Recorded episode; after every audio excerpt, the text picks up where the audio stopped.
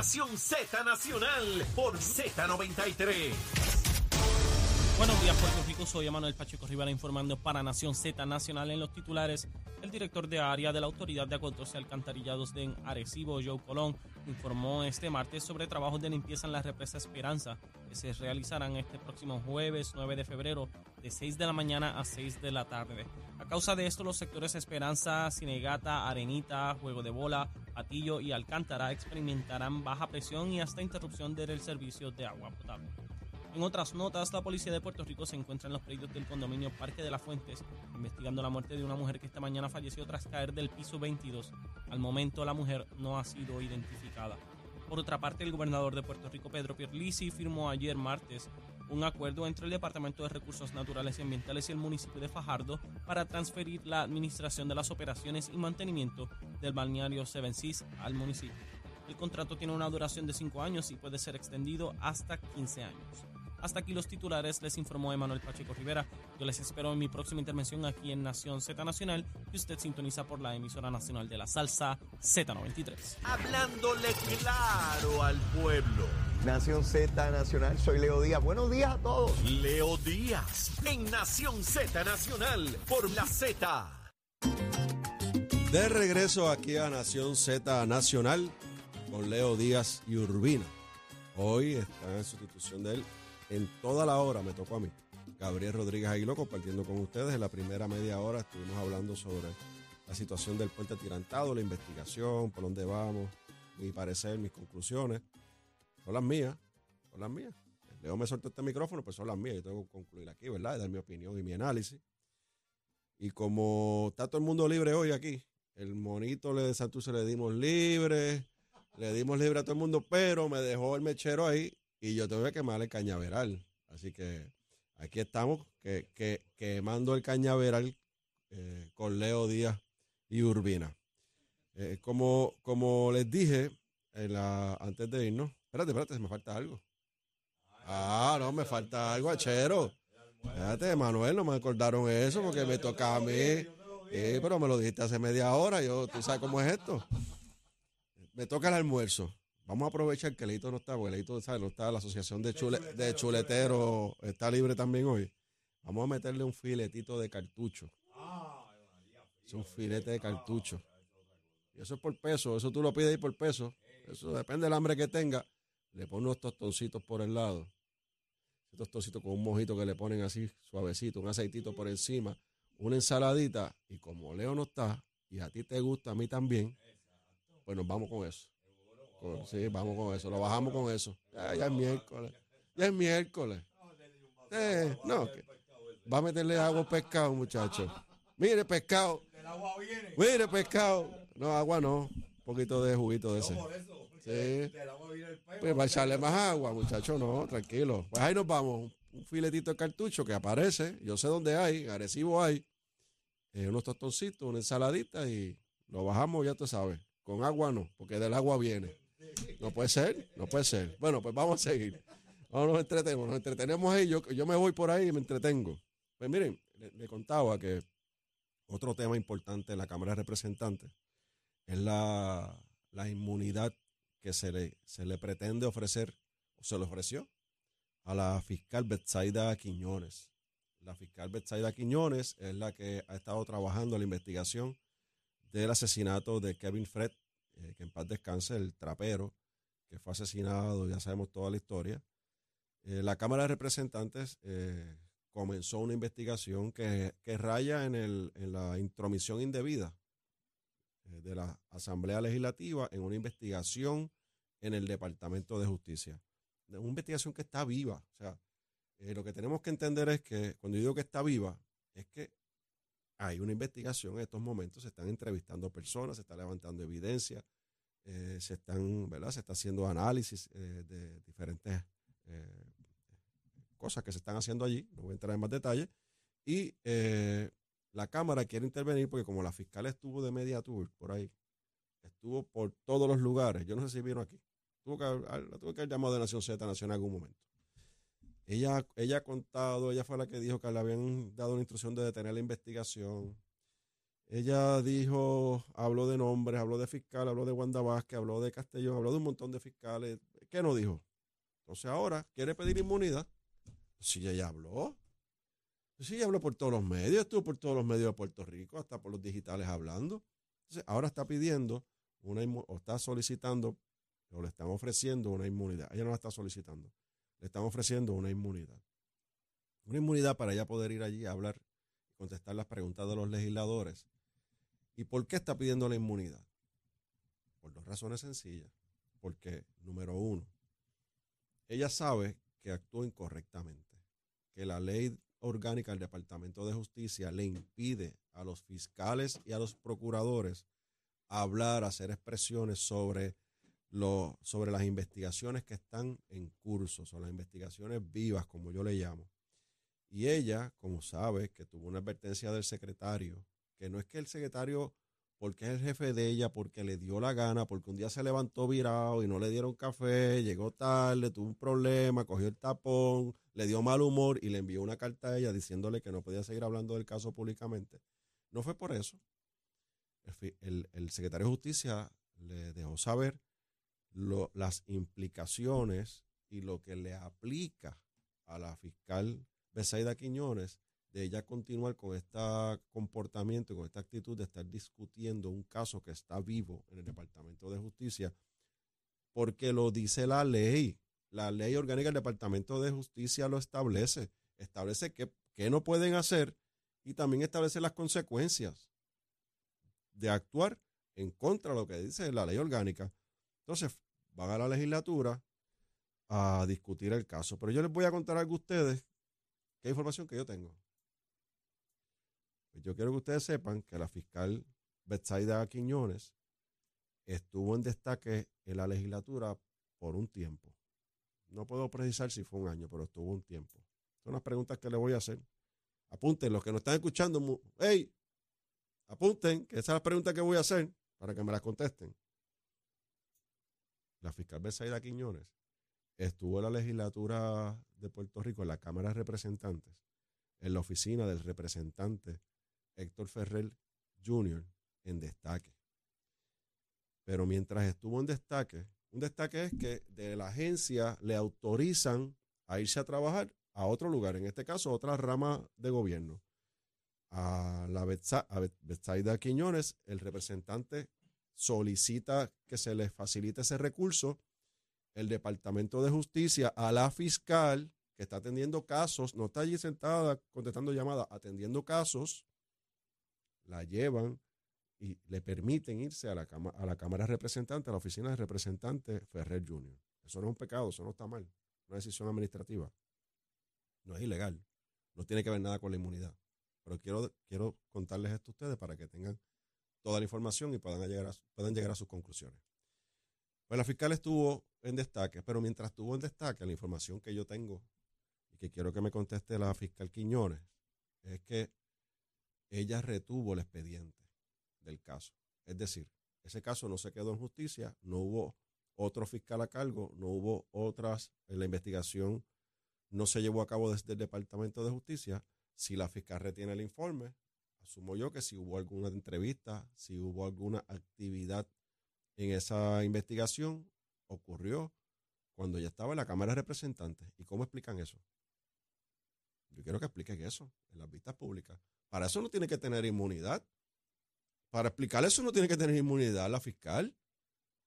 Es sentarse allí que nos expliquen cómo ella trabajando en la Cámara de Representantes full time en el buen español a tiempo completo, pudo haber, pudo continuar con la investigación de un caso tan notorio y tan sensitivo como este? Es una buena pregunta, ¿ustedes no creen? Eso, no tiene que tener inmunidad para contestar eso. ¿O fue que paró la investigación porque se fue a la Cámara a trabajar en la oficina de un representante en una comisión? Para eso no hace falta inmunidad. Entonces, el, ¿Por qué esta investigación ha tardado tanto? ¿Por qué esta investigación no solamente se discutió en los medios porque ella fue a los medios a hacer unas acusaciones y el tiempo que pasa en los medios no se invierte en, lo que tiene que hacer la fiscal, que es llevar a cabo esta investigación? contesten esas preguntas. ¿Por qué? Son preguntas que tienen que contestarnos a nosotros allí. Para eso no hace falta inmunidad. Entonces, la, la inmunidad, según establecen los procedimientos y las leyes, se tiene que solicitar por la persona. La persona se está sentando a testificar y yo pasé por eso cuando hice la investigación del Tribunal Examinador de Médicos. Yo tenía una persona allí que era el director ejecutivo, que había cometido unos actos ilegales y que él llegó a un punto de la investigación que se sintió que estaba contra la pared y él buscó la alternativa de una inmunidad. Y la inmunidad la pide el que está deponiendo, el testigo. ¿Por qué? Para autoincriminarse, porque cometió, fue parte del delito, ayudó en el delito o cometió un delito. Y pide que, que se le dé inmunidad para poder hablar libremente y no tener consecuencias. Eso, tiene, eso no es infinito, eso no es absoluto, hay unas limitaciones. Claro, hay también una inmunidad que es administrativa. Pero ¿qué es lo que pretenden los compañeros en la Cámara? Darle inmunidad a la fiscal Betsaida Quiñones para sentarse allí a decir lo que ella quiere decir y que entonces no le aplique la ley del Departamento de Justicia, la ley que crea el Departamento de Justicia, por eso es que se llama ley orgánica. Ella quiere estar por la libre, quiere exclusividad. ¿Por qué? ¿Cuál es la agenda? Son preguntas que puede contestar sin inmunidad. Esta inmunidad es, innecesaria, pero voy más lejos. Este tema se, se estaba discutiendo ayer en, vista, en una vista ejecutiva. Para la comisión, sentarse con la, con la fiscal y el compañero José Quiquito Meléndez, el compañero Pichi Torres Zamora, estuvimos allí. Y, y, nuestra, nuestra intención de estar en la vista es sentarnos con ella, ella estuvo allí con nosotros, y que ella le dijera a la comisión, bueno, este es mi ofrecimiento. ¿Qué tú ofreces? Es la pregunta de nosotros. ¿Qué tú ofreces? Bueno, el ofrecimiento de ella tiene que ser, esta es la información que yo les voy a dar a ustedes. Corroboren. Eso es parte de la información que les voy a dar a ustedes. Corroboren y después de eso, yo entonces, eh, si me da una inmunidad, les digo el resto. Pero nosotros tenemos que tener información, validar qué es lo que nos quiere decir. Una inmunidad no se da así a lo loco, así porque sí. Nosotros vamos a autorizar a que una persona esté por encima de la ley que crea el departamento donde ella trabaja sin tener información, sin validar lo que nos tiene que decir, por lo menos parte de lo que nos tiene que decir. No, eso no es así. Entonces, no se llegó a un acuerdo en la comisión para, para autorizar la inmunidad. Pero ¿saben qué? El representante, presidente de la comisión, se fue, se fue solito, radicó la resolución para ofrecerle la inmunidad. Ya lo había hecho antes de la vista. O sea, esta, vista era pro forma. Esta vista era ver si nos convencían a nosotros, a, las diferentes delegaciones, en apoyar o apoyarlo a él y a la delegación del Partido Popular para darle la inmunidad a la, a la fiscal Betsaida Quiñones. Ya está radicada. Está radicada antes de la vista. No, pues tú no puedes poner eh, la carreta frente a los bueyes. No, así no, es que, así no funciona. Los bueyes adelante y la carreta baja, la van jalando los bueyes. Así que funciona, ¿verdad? Creo yo que así que funciona. Así que eh, así son las cosas que están pasando en la Cámara de Representantes. Así de incomprensibles son. Así de grandes son las agendas que tienen en la Cámara de Representantes, lamentablemente. Y más allá de cumplir con nuestro trabajo, nuestra función, nuestra misión de legislar y fiscalizar responsablemente y prudentemente, aquí hay unas agendas particulares de tratar de manchar reputaciones y salvar reputaciones. Si eres azul, te trato de manchar. Si eres rojito o rojita, te trato de salvar. Y así no puede funcionar. No es para eso que fuimos electos. Eh, yo reconozco que somos un cuerpo político, yo reconozco que hacemos campaña política, yo reconozco que somos políticos, que nuestra formación se convierte en una política, pero cuando uno llega allí a la Cámara de Representantes tiene que actuar con la prudencia y la responsabilidad que el cargo que tenemos de forma privilegiada eh, nos requiere. Y eso no está pasando allí. Y es muy lamentable. Ya les conté del puente. El puente atirantado era simplemente, es una agenda en contra de un ex representante. Eh, es tratando de proyectar al representante actual como que es el cheche de la película. Lo que pasa es que le explotó en la cara. Porque no hay que tener dos dedos de frente para saber que si la administración de Aníbal Acevedo Vilá fue la que inauguró el puente, la administración era del Partido Popular Democrático que cuando tú destaparas la olla de grillo, los grillitos que iban a salir eran grillitos coloraditos, no eran grillitos azulitos, ni verdecitos, ni anaranjados. Eran grillitos rojitos. Y le salieron los grillitos rojitos. Ahora tienen que bregar con eso, como pasó en Salinas. Tienen que bregar con esos grillitos, porque destaparon la olla. Y en lo de la inmunidad, van por la mismo, van por el van por el mismo carril. Cójalo con calma. Porque aquí hay una agenda de tratar de señalar a unas personas que se han mencionado en el caso. Han querido señalar, han querido perjudicar al secretario de Justicia. Esa es la agenda. Y tengan cuidado que no les pase como en el puente, que destaparon la ollita y salieron los grillitos coloraditos. Es un consejo que le doy. Llevo un tiempito en la legislatura. Espero estar un tiempito más allí. Y con los consejos uno llega viejo. Con consejos uno llega viejo. Le voy a contar algo rápido. Me quedan dos minutos, ¿verdad? Puedo contar algo rápido. Porque sé que me están escuchando, ¿eh? Me están escuchando. Están tomando nota. Y ahorita escriben algo en Twitter. Y pues, llego allí me miran mal, no me saludan. Porque bueno que nos escuchan. Saludos. Como diría este Leo, besitos en el cuti a los que nos están escuchando y nos están viendo allí en la cámara. Es que yo llegué, cuando yo fui novato, uno es novato, cuando tú empiezas a ser novato, en lo que sea. Ah, Chero, tú fuiste novato aquí, hace unos cuantos añitos.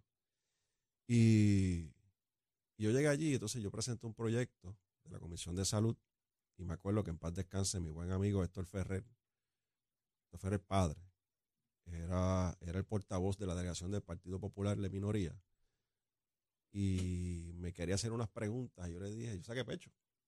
Nacho, novato al fin, yo tenía, imagínate. Con, con el, quemando el cañaveral llegaba yo a la cámara. Oye, tenía 31 años, 32 años. Yo no le pregunta a nadie. Haga lo que usted quiera, así le dije. Así le dije. Y él cogió un turno, hizo las preguntas para récord. Barrio piso conmigo, mi actitud, me lo gané. Y luego de eso, cuando fuimos a receso, se me acerca y me dice, mira Gabriel, las preguntas era para mejorar tu proyecto. Aquí está una enmienda para que, porque estamos a favor del proyecto, era para mejorarlo. Yo aprendí, aprendí ese día que hay que escuchar a todo el mundo. Y que uno tiene que aprender a escuchar y uno tiene que discernir. Y uno decide si lo acepta o no lo acepta, pero escucha. Así que muchachos, escúchenme. Llevo un tiempito a la legislatura y, y le he dado muchos consejos, no quieren seguir ninguno. Les va a pasar igual que el puente los grillitos rojitos van a salir. Ojo, que no le pasa lo mismo con la fiscal Versailles Quiñones. Ella estuvo allí con ustedes. Era, era one of the guys in the house. Era uno de los compañeros de delegación en la Cámara de Representantes del Partido Popular hace apenas unos meses atrás. Lo dejo hasta aquí. Me llegó la hora. Busquen el cartuchito, busquen los tostones, busquen con qué bajarlo. Espero que todo siga bien, que mañana el compañero Leo Díaz Urbina esté aquí. Ustedes sigan en sintonía Nación Z Digital y como siempre a las 8 de la mañana aquí pegado escuchando a nuestro gran amigo Leo Díaz y su análisis con el bonito Santurce, quemando el cañaveral, con el machete se la darán y por su la gusanguita y por supuesto con nuestro amigo Emanuel Pacheco Rivera con los titulares y el tránsito. Buenos días, Puerto Rico. Soy Emanuel Pacheco Rivera con información sobre el tránsito. Ya ha comenzado a reducir el tapón en la gran mayoría de las carreteras principales del área metropolitana. Sin embargo, la autopista José de Diego se mantiene congestionada desde Bucanán hasta el área de Torrey en la salida hacia el Expreso Las Américas. Igualmente en la carretera número 12 en el cruce de la Virgencita y en Candelaria en Toa Baja y más adelante entre Santa Rosa y Caparra. La 165 entre Cataño y Guaynabo en la intersección con la PR22 y la PR5 desde Naranjito, así como algunos tramos de la 167 y la 199 en Bayamón, algunos tramos de la 1 176, 177 y 199 en Cupé y la autopista Luisa Ferré entre Montelledra y la zona del Centro Médico en Río Piedras, más al sur en Caguas. Además, la 30 desde la colindancia de Sejuncos y Gurabo hasta la intersección con la 52 y la número 1. Ahora pasamos con el informe del tiempo. El Servicio Nacional de Meteorología pronostica para hoy un patrón de aguaceros que afectará el norte y este de Puerto Rico durante el día, lo cual provocará carreteras mojadas y acumulación de aguas en zonas con poco drenaje y en los riachuelos. Los vientos se mantendrán del noreste de 15 a 20 millas por hora, mientras que las temperaturas rondarán en los medios a altos 80 grados en las zonas costeras y en los altos 70 grados en la zona montañosa. En el mar, las condiciones están deterioradas por lo que se estableció una advertencia para operadores de embarcaciones pequeñas para las aguas del Atlántico y el pasaje de Mona. Además, existe un riesgo de advertencia de resacas fuertes y riesgo alto de corrientes marinas para el norte de Puerto Rico y Culebra. Hasta aquí el tiempo les informó Emanuel Pacheco Rivera. Yo les espero mañana en otra edición de Nación Z y Nación Z Nacional que usted sintoniza por la emisora nacional de la salsa Z93.